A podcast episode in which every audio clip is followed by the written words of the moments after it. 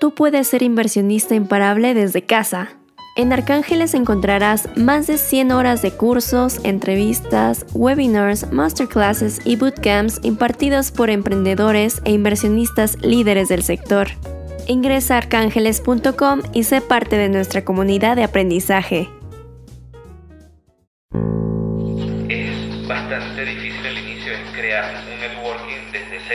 Tienes que aprender de todo y hacer de todo y entenderle a todo estás haciendo algo productivo que pueda generar un cambio. Los visionarios que están viendo cómo va a cambiar el mundo y qué va, qué va a necesitar el mundo en los próximos 2 a 5 años.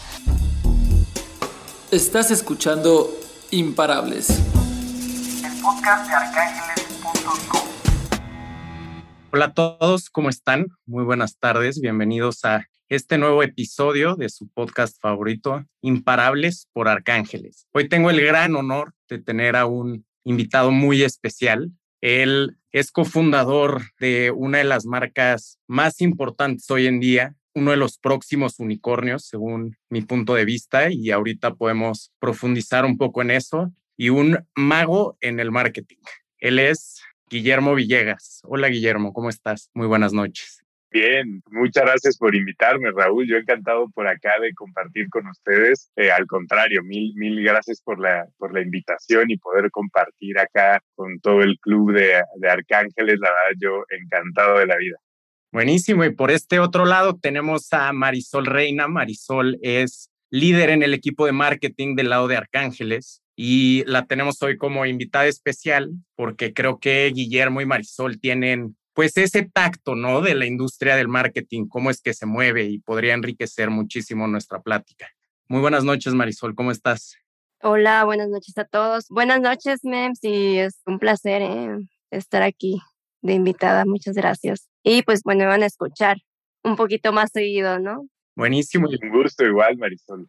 Mems, tengo una pregunta para ti. Fíjate que antes, cuando estuve preparando un poco la entrevista, me encontré con una frase que tienes en LinkedIn. Y esa frase, la verdad es que me encantó porque inspira, inspira a, pues a todos los que tenemos estas metas de crear una nueva empresa, de hacer esta disrupción en industrias que llevan miles de años funcionando igual. Y esta frase es Inspire others to do the unthinkable. Platícanos un poquito de dónde sale esta filosofía. Va, buenísimo. Mira, Raúl, creo que yo desde que, desde que salí de la carrera tenía la espinita de emprender. De hecho, desde antes intenté ahí un par de proyectos, como que la verdad es que entre que era muy junior, que me faltaba mucha experiencia, que no sabía un montón de cosas, fracasaron, ¿no? Y, y de ahí decidí entrar a P&G, que fue una escuelota, y ahí empecé a, desarrollar toda mi carrera. De ahí me moví al Linio. Y en esa transición, algo que, que, pasó por mi cabeza era que pues tenía que tener un propósito en la vida, ¿no? Y si, si yo lo que quería era eventualmente emprender, poner algo, pues lo primero que tenía que pensar es yo específicamente, yo MEMS, qué, qué, iba a aportar de vuelta y cuál era el propósito que yo tenía. Y me puse a pensar qué era lo que quería lograr, cómo quería pues, dejar una huella en este mundo. Y eso fue lo primero muy importante, que me di cuenta que algo que me gustaba muchísimo era pensar que podía impactar a más personas, que podía dejar huella. Y ahí empecé a, pensar, bueno, ¿qué me gustaría que hablaran de, de, MEMS en el futuro? ¿Qué me gustaría que dijeran? ¿no? Y justamente dije, pues inspirar a otros, ¿no? Inspirar a hacer las cosas que, que, no pensarían que son capaces, que a lo mejor por miedo creen que no se pueden aventar a hacerlas y, que se tienen que dar cuenta que, que sí se puede, ¿no? Algo que, que, yo trato de empujar muchísimo dentro de Seabrands, dentro de, de, la compañía, es que muy pocas cosas, realmente pocas cosas son rocket science, ¿no? Y mucho cuando te metes a, agarrarle y, entender eh, y operar, te das cuenta que, que puedes aprenderlas y, esa es un poco la, forma en la que me conduzco, ¿no? El cómo, cómo sí hacer las cosas y cómo inspirar a otros a quitarse ese miedo, eh, dejar la parte conceptual que muchas veces también a veces nos, nos sesga y cómo eso te puede convertir en alguien distinto e imparable en ese sentido. Claro, y mencionas, mencionaste ahorita una palabra muy peculiar que es el miedo. Ese miedo, hablan todos los filósofos, que es la principal barrera que tiene el hombre para justamente llegar a cumplir sus propósitos o cumplir sus anhelos. Y poderse desarrollar en este camino. ¿Este miedo a ti te ha frenado en algún momento o cómo te enfrentas tú a este miedo? Claro, no, sin duda, me, yo creo que me ha frenado en muchas ocasiones, ¿no? Y ahorita, como les contaba, primero cuando yo arranqué mi carrera en Procter Gamble, pues una gran corporación, una súper escuelota, pero al final ahí te entregan muchas cosas ya, la verdad es que peladitas y en la boca, ¿no? Entonces, de alguna forma ya hay muchas cosas que están hechas y que de alguna forma te ayudan a irte guiando de manera muy metódica, ¿no? Y que ayudan un montón. Cuando yo llegué al Linio, eh, el Linio era todo lo contrario. No había estructura, no habían procesos, el equipo era completamente nuevo, era construirlo desde cero. Yo creo que ahí fue la primera vez que empecé a sentir ese miedo de la falta de estructura, de la incertidumbre, ¿no? El cómo lo vas a sacar adelante. Sin duda alguna fue algo que sentí ahí. De ahí, algo que me di cuenta y creo que fue un momento realmente pivotal en mi experiencia, fue que podía hacer las cosas, ¿no? Y que realmente era capaz de construir ese equipo. Eh, y fue cuando, cuando conociendo a mis socios que, que trabajan, que trabajaban también en, en, línea, a William y a Carlos, eh, decimos, oye, hay que aplicar esto afuera. Y así es como se concibió la idea de Luna y, ahora nos transformamos en Seabrands, eh, también a raíz de, de, afrontar esos miedos. Y no te voy a mentir, incluso cuando di el paso de renunciar, ¿no? De, de ya dejar todo para empezar Luna, también sentí miedo eh, porque era perder toda la estabilidad que tenía, apostarle todo por un sueño que teníamos. Y si bien la idea tenía muy buen fundamento, estaba muy bien justificada, pues igual sientes que hay incertidumbre, que estás cayendo, ya, ya no hay safety net que te vaya a detener, al final ya estás yendo ahí en caída libre y pues casi que te toca armar el paracaídas en, la, en, en plena caída. Y fue, fue súper bonito, ¿no? ahí me empecé a dar cuenta justo que podías agarrar un montón de cosas y, y, y que nunca había hecho antes, ¿no? Y, y hacerlas desde cero y, cómo la construyes y cómo te va cambiando el chip con eso. Esa, esa, esa magia es bien peculiar en las startups, ¿no? Me imagino que ahorita que nos platicas que estuviste en P&G y cambiaste a Linio, esa agilidad para testear nuevas cosas, para probar nuevas funcionalidades, creo que ahí mucho reside la magia de las startups poder cambiar y pivotear a distintas cosas. En tu paso por Linio, platícanos un poquito cuáles son los retos con los que te enfrentaste previo a, a fundar Luna, un poquito antes. Mira, creo que el, uno de mis mayores retos es, yo llegué y fui el empleado, alrededor del empleado 500, eh, estábamos en los 500 y tantos. Tres meses después yo estaba contratando para mi equipo al empleado 1000. Entonces la compañía estaba creciendo a pasos agigantados eh, era una locura, ¿no? Y, y sí, era súper emocionante. La verdad es que a mí me encantó. Desde que yo llegué a ese lugar y, y, vi el caos que había, pero también, o sea, me di cuenta del talento que había, de los, lo, lo competitivos que eran. Dije, no, aquí, aquí hay mucho, mucho potencial para, para crecer y para que yo pueda aprender también, ¿no? Eso fue algo que, que me movió muchísimo. De ahí me enfrenté a varias cosas. Primero, era una posición creada desde cero y eso pasa mucho en las startups, ¿no? O sea, hay muchas cosas que creas desde cero que son nuevas, que va a llegar alguien y que le va a tocar operarlas sin saber absolutamente nada o no tener nada atrás que les ayude a tener pues un histórico o de dónde agarrarse, ¿no? Y hay que construirlo desde cero. Entonces eso me tocó a, a mí ahí en niño el área en la que, en la que arranqué, que era toda la parte de merchandising, era, era básicamente el puente entre el equipo de marketing y sobre todo la parte de performance marketing y, y toda la parte comercial, ¿no? Y nos dividíamos ahí por unidades de negocio, por verticales distintas. Y no había nada, ¿no? O sea, era una eterna batalla entre el equipo comercial para que les dieran espacios y el equipo de performance marketing para pues, alocar el presupuesto en lo que más iba a generar rendimiento, ¿no? Y que en ese entonces pues, típicamente era poner celulares en descuento o pantallas, ¿no? Cosas así. Pero había que desarrollar el resto de las categorías también y todo, todo como marketplace.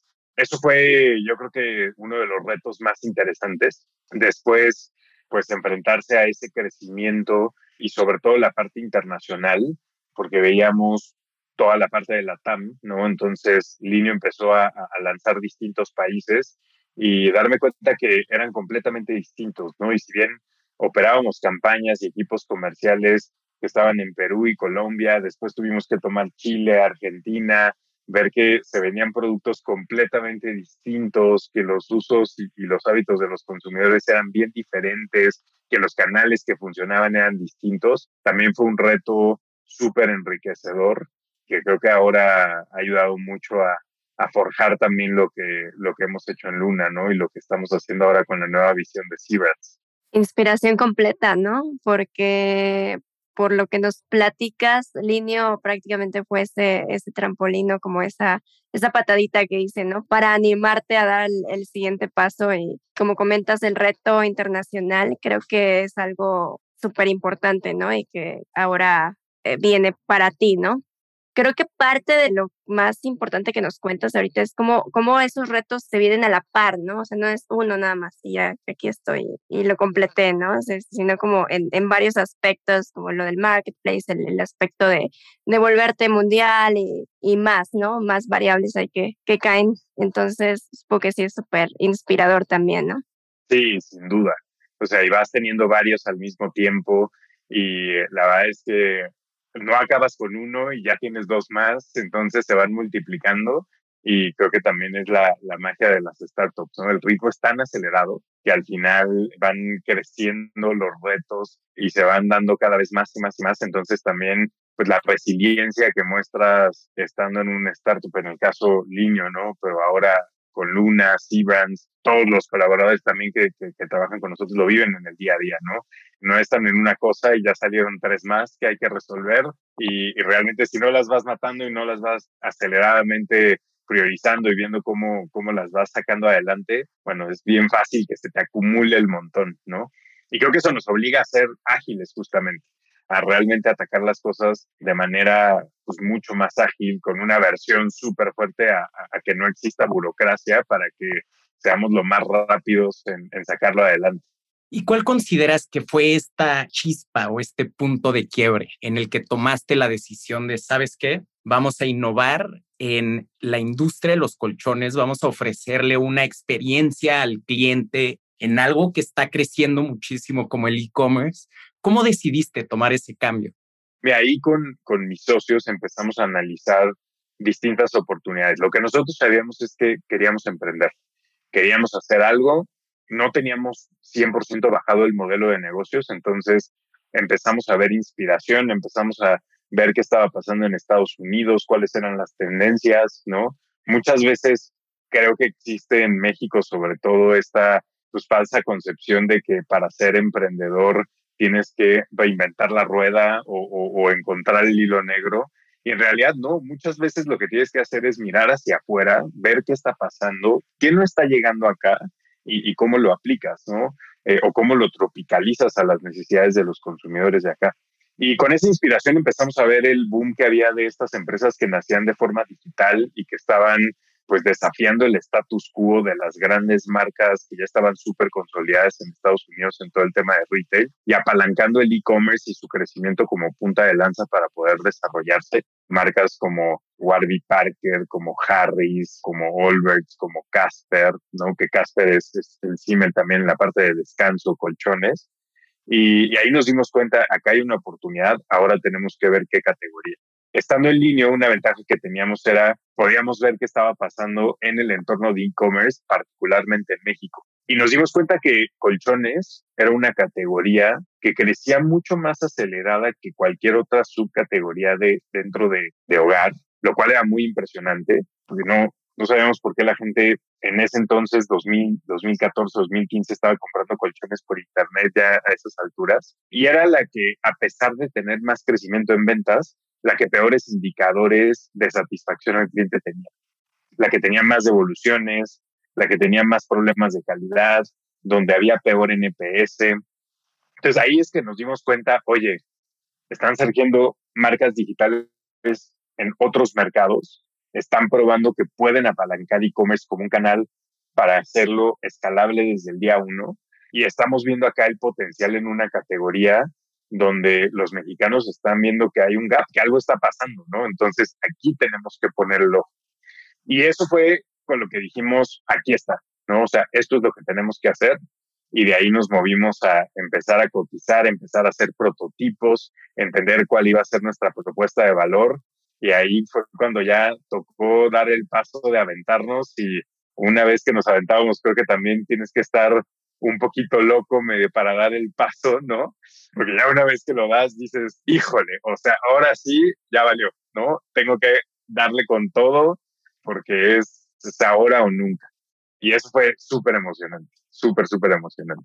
Qué padrísimo, ¿no? E, irónicamente, ¿no? Porque uno de los productos o categorías que más confort debe tener es el que tenía, ¿no? Como esa, esa gap que dices de, de insatisfacción en los usuarios y el consumidor, pero qué bueno que, que identificaron esa oportunidad en ese momento, ¿no? Ya como en esta parte, ya ahora sí empezando, ¿no? Ya que viste ese brinco y ya empezaron como a estar como activos y, operativos, ¿cuál crees que fue de los primeros retos que, que enfrentaste ya como a nivel de, del negocio? Pues fueron varios.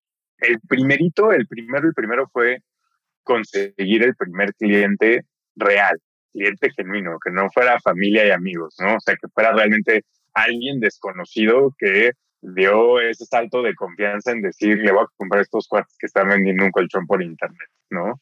Eso tardó un par de semanas después de que lanzamos. La verdad es que nosotros estábamos pegados a, a la pantalla refrescando la vista de las órdenes, viendo en qué momento iba a caer una y cayó, ¿no? En ese momento creo que fue un gran milestone para nosotros, darnos cuenta que había gente allá afuera eh, dispuestos a pagar por nuestro producto. El siguiente milestone importante fue pues, ver su feedback, ¿no? O sea, cómo le iba realmente, si le gustaba el producto y, y el feedback fue súper bueno. Entonces ahí dijimos, pues sí hay potencial para que esto tenga product market fit y de ahí empezaron a caer más órdenes. El siguiente punto importante como gran milestone es, nos empezamos a dar cuenta que para desarrollar el e-commerce en ese entonces teníamos que, y sobre todo por el tipo de producto que teníamos, que operativamente dependíamos mucho de paqueterías y, las paqueterías entregaban el producto tres a cinco días después, ¿no? Y, y la verdad que, que a veces no con la mejor experiencia que nosotros queríamos brindar, nos empezamos a dar cuenta, oye, tenemos que empezar a invertir nosotros en logística de última milla, tenemos que empezar a invertir mucho más en que la experiencia del cliente sea súper buena. Y ahí uno de los grandes retos que vino fue levantar capital, ¿no? Entonces, ¿cómo para lograr eso vas ahora no a venderle el, producto a un cliente, ahora tienes que lograr venderle la historia a inversionistas, a fondos, a gente que esté dispuesta ahora a poner capital en lo que tú estás construyendo. Y, y pichamos a muchos fondos y tuvimos muchísimos nos. Tuvimos muchos nos, sobre todo en nuestro modelo que en ese entonces dábamos 30 noches de prueba, ahora damos 100, pero era, era algo que decían, híjole, es que en México el mexicano te va a devolver, va a buscar cómo darle la vuelta a tu programa, cómo va a ser un, un colchón por internet.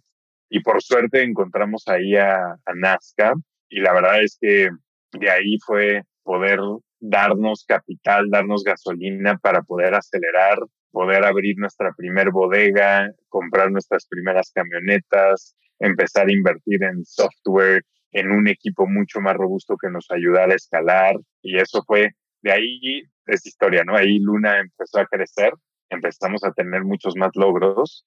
Y creo que un punto importante, tal vez acá, yéndome más allá de la, de la pregunta, es algo que nos dimos cuenta es que e-commerce en ese entonces representaba solo 2%, de hecho era menos de 2% de las ventas de retail. Eh, entonces todavía había una oportunidad tremenda en el brick and mortar y en todos los canales tradicionales, en toda la parte offline.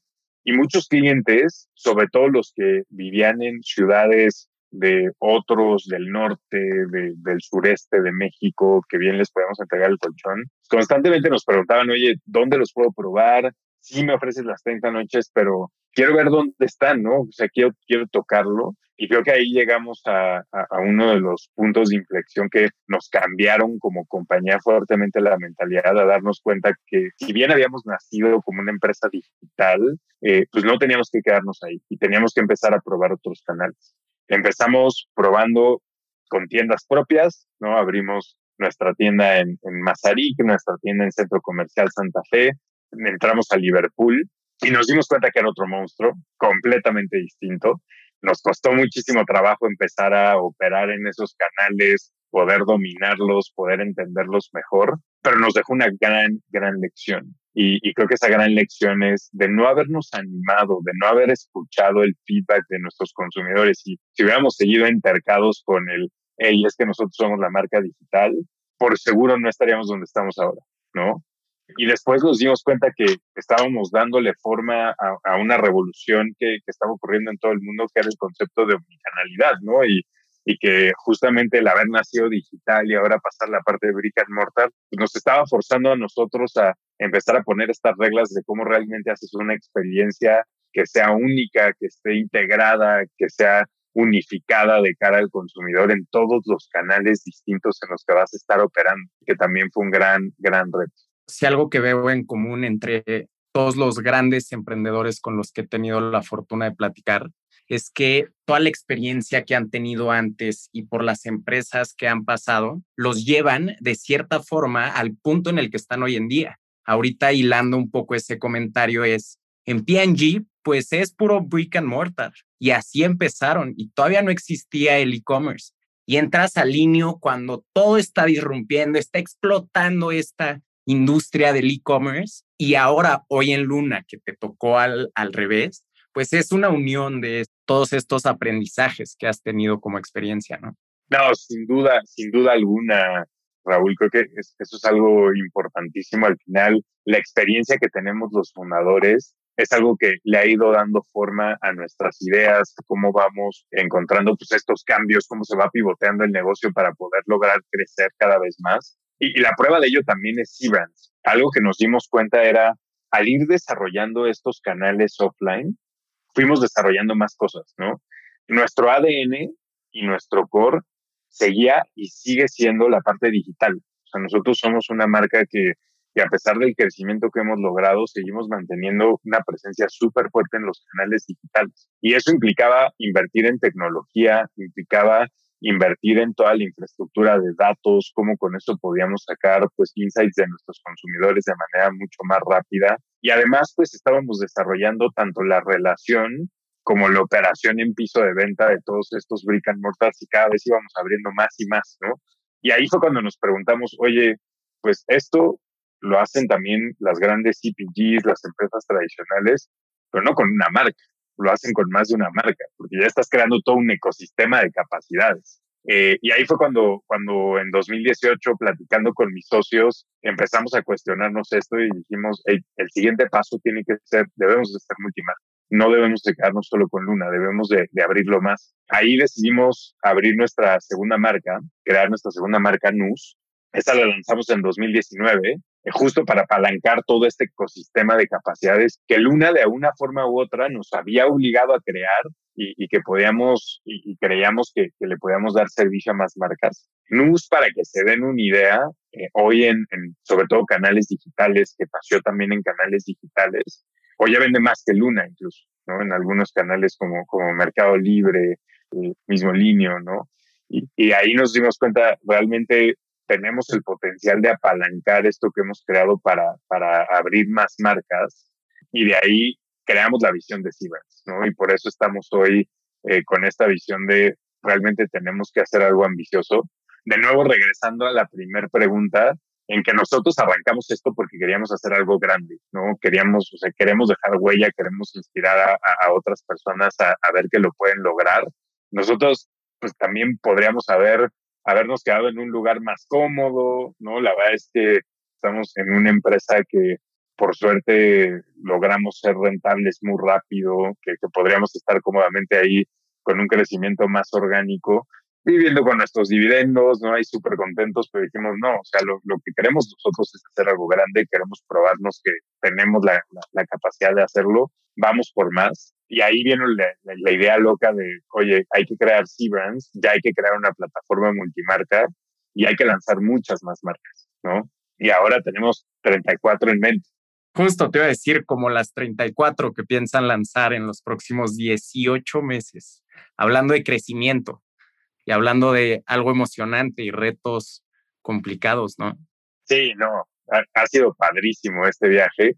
Y si bien es el comienzo del lanzamiento de las marcas, no ha sido fácil prepararnos para eso.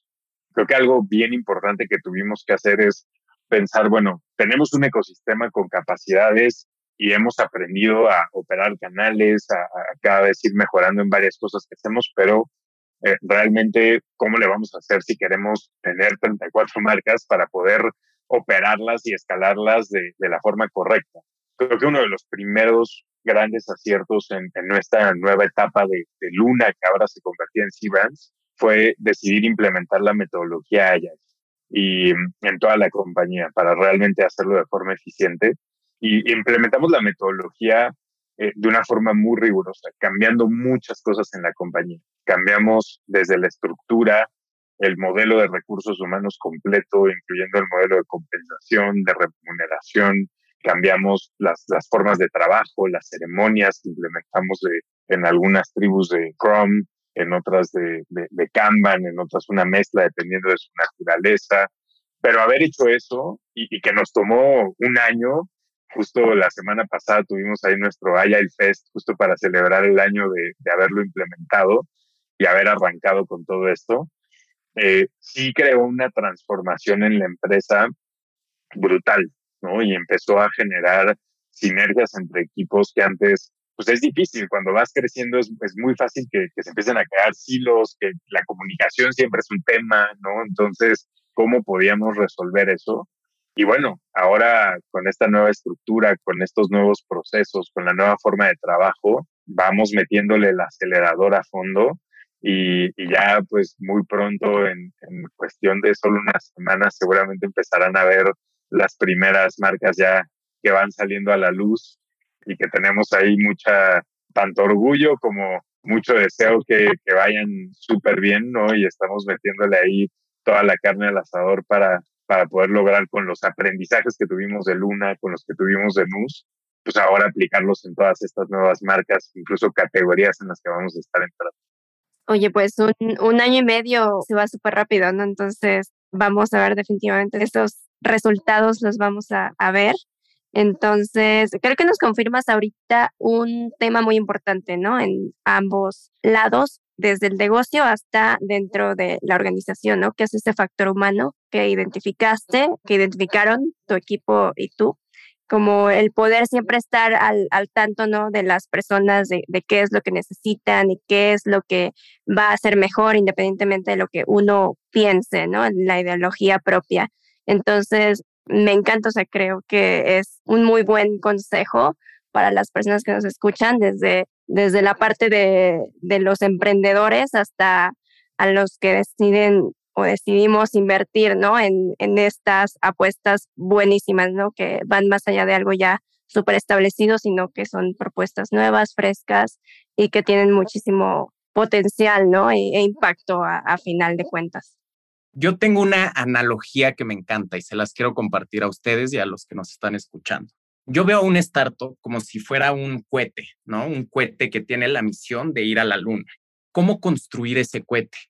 En las primeras etapas, en las etapas tempranas, pues es el fundador con el martillo y con los clavos que le alcanza. Vamos a construir el prototipo de un cohete que si bien no va a llegar hoy en día, tiene las bases fuertes y cerradas para poder llegar. El siguiente factor clave es la inversión, esta gasolina que necesita el cohete para poder crecer.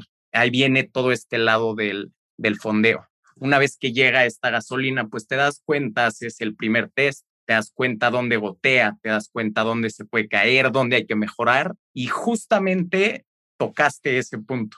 Mejorar la empresa desde adentro para volverla capaz de crecer exponencialmente. No, total, totalmente. Y creo que algo bien importante que agregaría acá es, lo primero es la visión, ¿no? Y, creo que algo muy padre cuando estás escalando una startup es que tu visión inicial puede ser la luna y después te das cuenta que puedes llegar a Marte, ¿no? Y después dices, ¿sabes qué? Ya no voy a llegar a Marte, ahora me toca Júpiter. Y tener esa hambre es muy padre. Además de ser muy padre, te das cuenta que a medida que creces los fundamentos, que creces con esa gasolina, que vas demostrando, ¿no? Que ya llegaste a la luna, que vas llegando a Marte, pues se va uniendo más gente, eh, gente que trae mucho para aportar, para construir el siguiente, ¿no? Y creo que tal cual, como, como dices en esta analogía, justo eso es algo súper, súper importante. Y vas iterando, te vas dando cuenta qué funcionó, qué no jaló, qué tienes que cambiarle, qué tienes que mejorarle y con eso cómo la llevas al siguiente. Ahora también hilando un poco con lo que nos mencionó Marisol de la importancia de las relaciones humanas para poder escalar una empresa a ser tan grande. Hemos visto que pues este año eres uno de los 41 ejecutivos LGBT y ¿cómo ha sido este reto? ¿Crees que como emprendedor a favor de la diversidad te has encontrado con obstáculos más allá? ¿Cómo has llevado esto? Creo que he tenido mucha suerte, la verdad. Primero, eh, encontrando cofundadores, mis socios, que siempre me han apoyado muchísimo.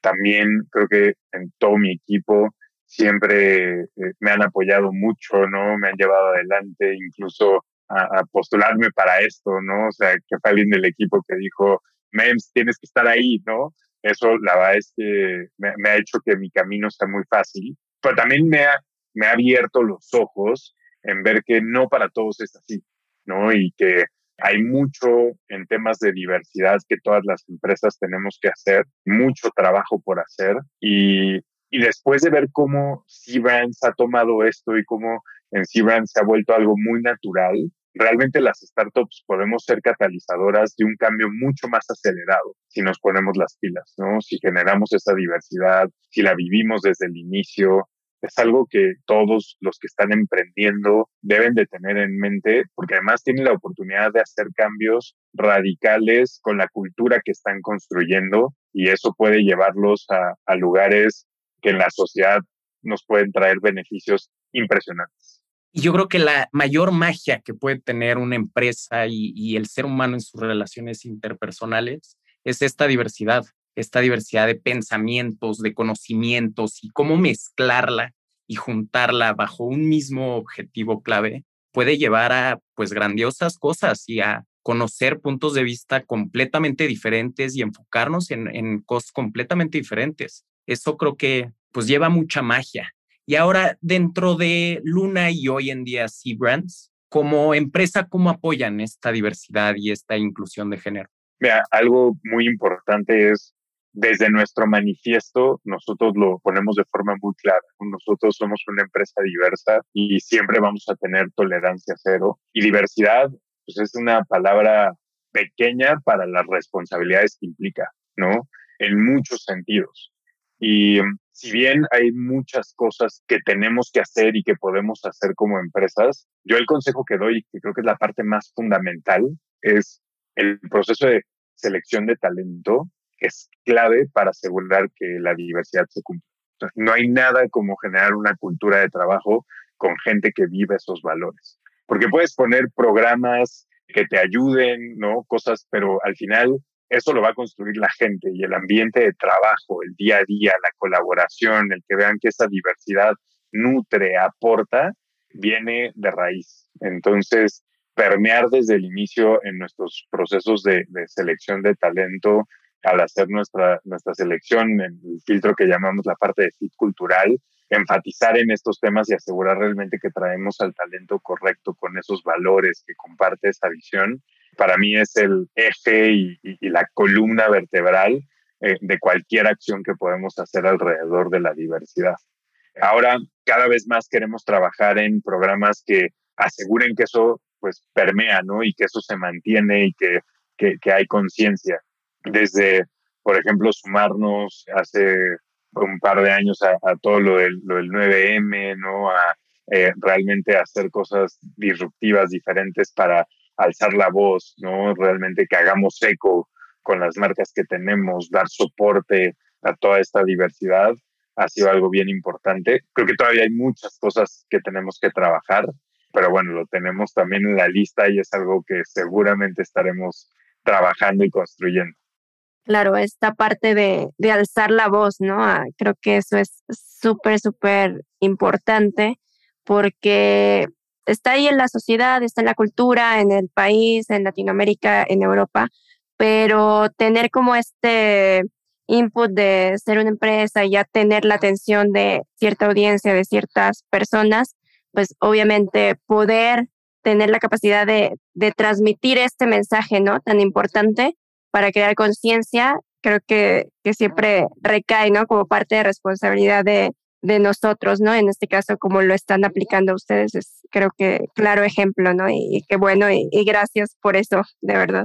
Sí, no, y en eso, de hecho, creo que una, una historia padre para contar alrededor de eso es cuando nosotros lanzamos, justo con esta política de las noches de prueba, pues teníamos un, un tema, y ese tema es que una vez que se abre el colchón, de entrada, pues como viene compactado, sellado al alto vacío, ya no es tan fácil meterlo en una caja, ¿no? Y al final, al alguien utilizarlo, pues no es que vamos a revender algo que ya fue utilizado. Entonces, uno de los retos grandes y, viendo benchmarks de empresas que estaban haciendo cosas similares en Estados Unidos, veíamos que, y a mí se me hace una locura que de verdad tiraban los colchones o de plano no hacían nada con ellos y entonces desde el inicio nosotros salimos con un programa en el que todos los colchones que nos devolvían los íbamos a donar.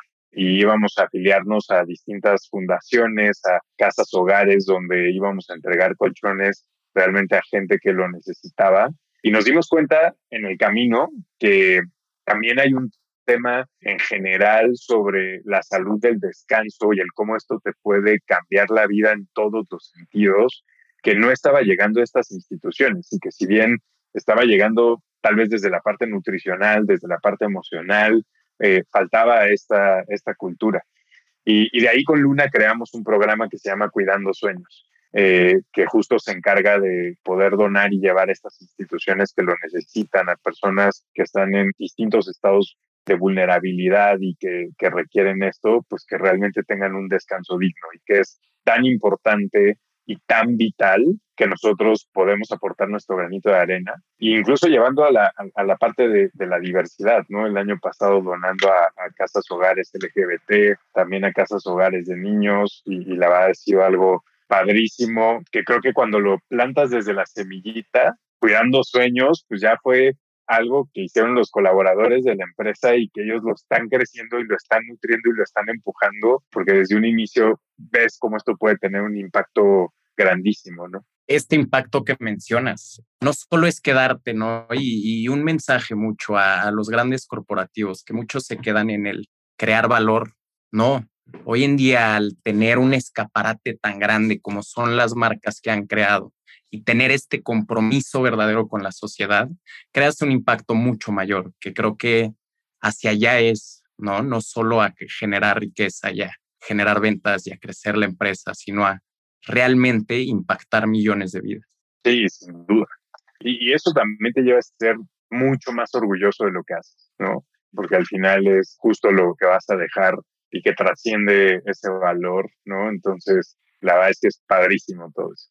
Ahora, para finalizar este episodio del podcast, antes que nada, pues agradecerte muchísimo por el tiempo, por, por estar aquí con nosotros, por abrirte, platicarnos acerca de toda tu experiencia y pues quién eres en realidad y cómo impactan tantas vidas. Me gustaría pues dejar a todos los que nos escuchan con un gran consejo de tu parte. Es, ¿Qué consejo le darías tú a la gente que nos escucha para poder llegar a ser imparables, no solo emprendedores imparables? sino una persona que impacte millones de vidas. Sí, creo que lo más importante es que se den cuenta que muchas cosas las pueden hacer, solo hay que meterse a hacerlas. ¿no? Eso implica varias cosas. Lo primero que implica es muchas veces meterse a investigar, ¿no? Meterte a los fierros, a operarlo tú. Nosotros cuando arrancamos Luna, pues nosotros teníamos que configurar el chat, configurar el CRM, ¿no? Operarlo, atender a los clientes, involucrarte en esas cosas y ver cómo a medida que van creciendo las compañías, que vas desarrollando proyectos más grandes, lo único que ocurre es que esto se va sofisticando, ¿no? Y una vez que cambias el mindset a, a, ver que justo es parte de la evolución y cómo se va sofisticando, te das cuenta que muchas veces los problemas se reducen a cosas sencillas creo que cuando te das cuenta de eso, eh, cambias mucho la forma en la que abordas esos problemas y eso sin duda alguna creo que es el mejor consejo que puedo dar para que sean imparables. Y bueno, eso también lleva eh, consigo pues el esfuerzo, ¿no? Porque hacerlo requiere también dedicación, requiere tiempo. Algo que decimos mucho dentro de la compañía y una, frase de de mi socio, de Carlos, el, el CEO de la compañía, es que el trabajo duro siempre paga. Y de verdad, siempre paga. O sea, no he visto un caso en el que no lo haga. O sea, genera valor eh, en todos sentidos, pero también mucho valor intrínseco y mucho aprendizaje. Entonces, si acompañas ese sentido de agarrar las cosas con una simplicidad y te esfuerzas para resolverlas, creo que eso sin duda puede ser la fórmula para que sean imparables y de ahí darse cuenta que no hay que limitarse por nada, ¿no? Y hay que seguir sus sueños y hay que darle con todo. Yo me quedo con un aprendizaje muy, muy especial. Es, pues vamos a la luna, sí, pero a medio camino te das cuenta que puedes llegar a Marte. Este puedes cambiar muchas cosas y ese objetivo es cambiante y mientras más trabajes, más lejos puedes llegar. Sin duda, totalmente. Pues gracias, Guillermo. Muy inspirador esto que nos platicaste hoy y pues invitamos completamente a la audiencia a poder ser parte de, de estos cambios, ¿no? De, de, estos cambios que no, no comienzan de la noche a la mañana, no son fáciles, pero sobre todo hay personas ahí afuera como Guillermo que lo hicieron y lo siguen haciendo, como dice Raúl, ahora nos vamos a Júpiter y a la otra galaxia. pero por algún lado se empieza, ¿no? Entonces, muchísimas gracias de nuevo por acompañarnos el día de hoy, Guillermo. No, mil gracias por invitarme, yo encantado, feliz y pues ojalá a todas las audiencias los inspire, los llene de ganas de salir y comerse al mundo, porque para eso estamos acá. Mems, ¿dónde te podemos encontrar o dónde podemos saber un poco más de ti y seguirte en tus redes sociales? Va, buenísimo. Me encuentran tanto en Instagram como en Twitter como Mems Villegas, así todo juntito. Y, y, en LinkedIn también como Guillermo Villegas, si quieren mandarme mensajes por ahí, DMs, yo encantado. La verdad es que encantado de que, de que me puedan seguir por ahí, de ir compartiendo contenido, que conozcan un poco más. Ahí me pueden encontrar. Encantados, muchísimas gracias. Y para todos los escuchas, a nosotros nos pueden encontrar en arcángeles.com. Ahí pueden encontrar muchas oportunidades abiertas que, de las cuales pueden formar parte. Esas historias pueden llegar a ser una historia de éxito tal como la que nos contó hoy MEMS. Y como mensaje, inviertan en, lo, en el futuro que ustedes quieren construir. Conozcan este impacto que pueden crear a través de fondear estas empresas disruptivas, estas empresas comprometidas con el cambio y con la disrupción de industrias. Pues muchísimas gracias, MEMS, Marisol, a ustedes que nos escucharon. Muchas gracias a todos y que tengan una muy buena noche. Gracias a todos. Gracias, Marisol, Raúl, por recibirme. Buenas noches a todos. Muchas gracias y aprovecho para dar un mensaje también, como dice Raúl. Los invitamos a entrar al portal de educación donde van a encontrar más de 100 horas de cursos y justo aprender, ¿no? De, de invertir, pero también de, la parte del trabajo detrás de las startups, que al final es en quienes creemos, ¿no? Y en quien depositamos esa inversión y hay una historia detrás que siempre va a valer la pena conocer. Muchas gracias a todos.